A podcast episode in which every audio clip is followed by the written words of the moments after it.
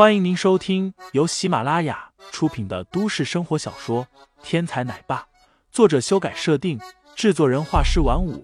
感兴趣的听众老爷们，赏个三连，点亮我的关注，点亮你的夜空。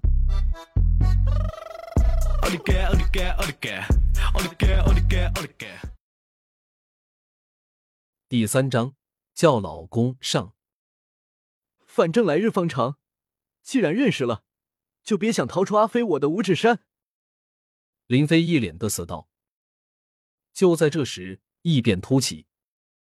只见劳斯莱斯正要穿过十字路口，横向忽然开来一辆大卡车，结结实实的撞在上面。大小姐，你没事吧？车上开车的司机是个年过五旬的中年人，刚才情况紧急，好在他反应极快。在大卡车冲过来的一瞬间，猛打方向盘。劳斯莱斯只是后备箱被撞扁，没造成生命危险。特么的，开车不长眼睛啊！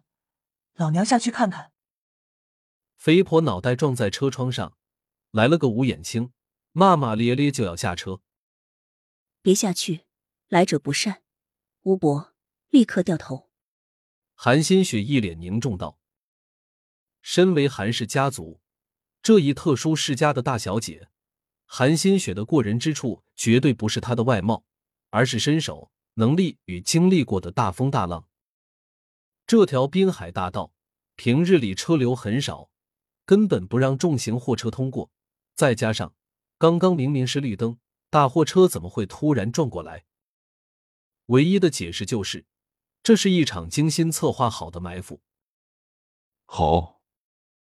吴伯急打方向盘，刚想掉头离开，只见迎面开来两辆白色面包车，将劳斯莱斯的退路完全堵死。韩星雪，没想到的吧？我会在这里等你，速速下来受死！今天车上的人，一个也别想活着出去。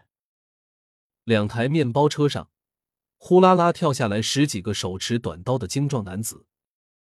为首一人穿着白色唐装，面容冷峻阴翳，鹰一样的眼睛死死盯在劳斯莱斯上，不知有什么深仇大恨，仿佛恨不得将韩新雪生吞了。白士官，不是说他死在国外了吗？韩新雪脸色大变，立刻将怀中女儿递给肥婆，声音凝重道：“小霞，打电话叫人，十万火急。”是，大小姐。肥婆刚要拿出电话，又感觉情况不对劲，急忙道：“小姐，你不能出去，他们人太多了。”没办法，白事官突然出现，肯定是要替白家一门报仇。他是白家最难缠的角色，居然调查出我有女儿。今天是我大意，中了他的埋伏，这一劫躲不过去了。韩新雪目光高冷而深邃。深情的看了韩萌萌一眼，他现在想的只是如何让女儿安全脱身。韩星雪，不愧为韩家未来的掌舵人，够胆识，我白氏一门毁在你手上不亏。白士官看到韩新雪敢现身，脸上顿时露出玩味，同时带着几分敬佩的笑。不过，女人终归是女人，在这个社会只配做男人的玩物。原本我给你机会。让你嫁给我弟弟，强强联合，没想到你不但不听，反而用手段毁了我白氏一门。这份债，我会用你韩家三十六口人的性命来抵。白士官趾高气昂，目空一切。不对，你还有个女儿，应该是三十七口人。他舔了舔嘴唇，一脸阴森与杀戮之意。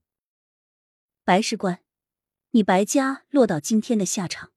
全都是咎由自取，我没有动一兵一卒，踏平你白家是上头的意思。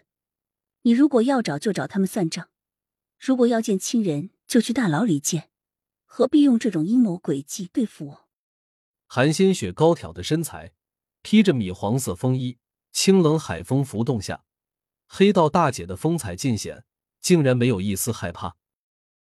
你说的没错，我白家沦落都是那群蠢猪无能。才中了你的奸计，但我白世官不同，我说到的事情没人可以拒绝。我想要的东西，也没人敢不给。白士官不屑一笑，对一旁手下使了个眼色，十几个刀手带着阴冷的气息围了上去。我弟弟活着的时候不能睡了你，那就死了以后，让你到下面给他为奴为婢。白士官狰狞一笑，大吼道：“别跟这娘们拖延时间，想等到援军过来，想得美，把他们都给宰了。”我要用这女人的躯体祭奠我弟弟的亡魂。十几个手下手中短刀一横，带着嗜血的气势，步伐有序的杀将而来。不同于普通的黑道混子，这群人是白石关流亡缅地时培养出的心腹干将，每个人手上都有人命，实打实杀人不眨眼的亡命之徒。听众老爷们。本集已播讲完毕，欢迎订阅专辑，投喂月票支持我，我们下集再见。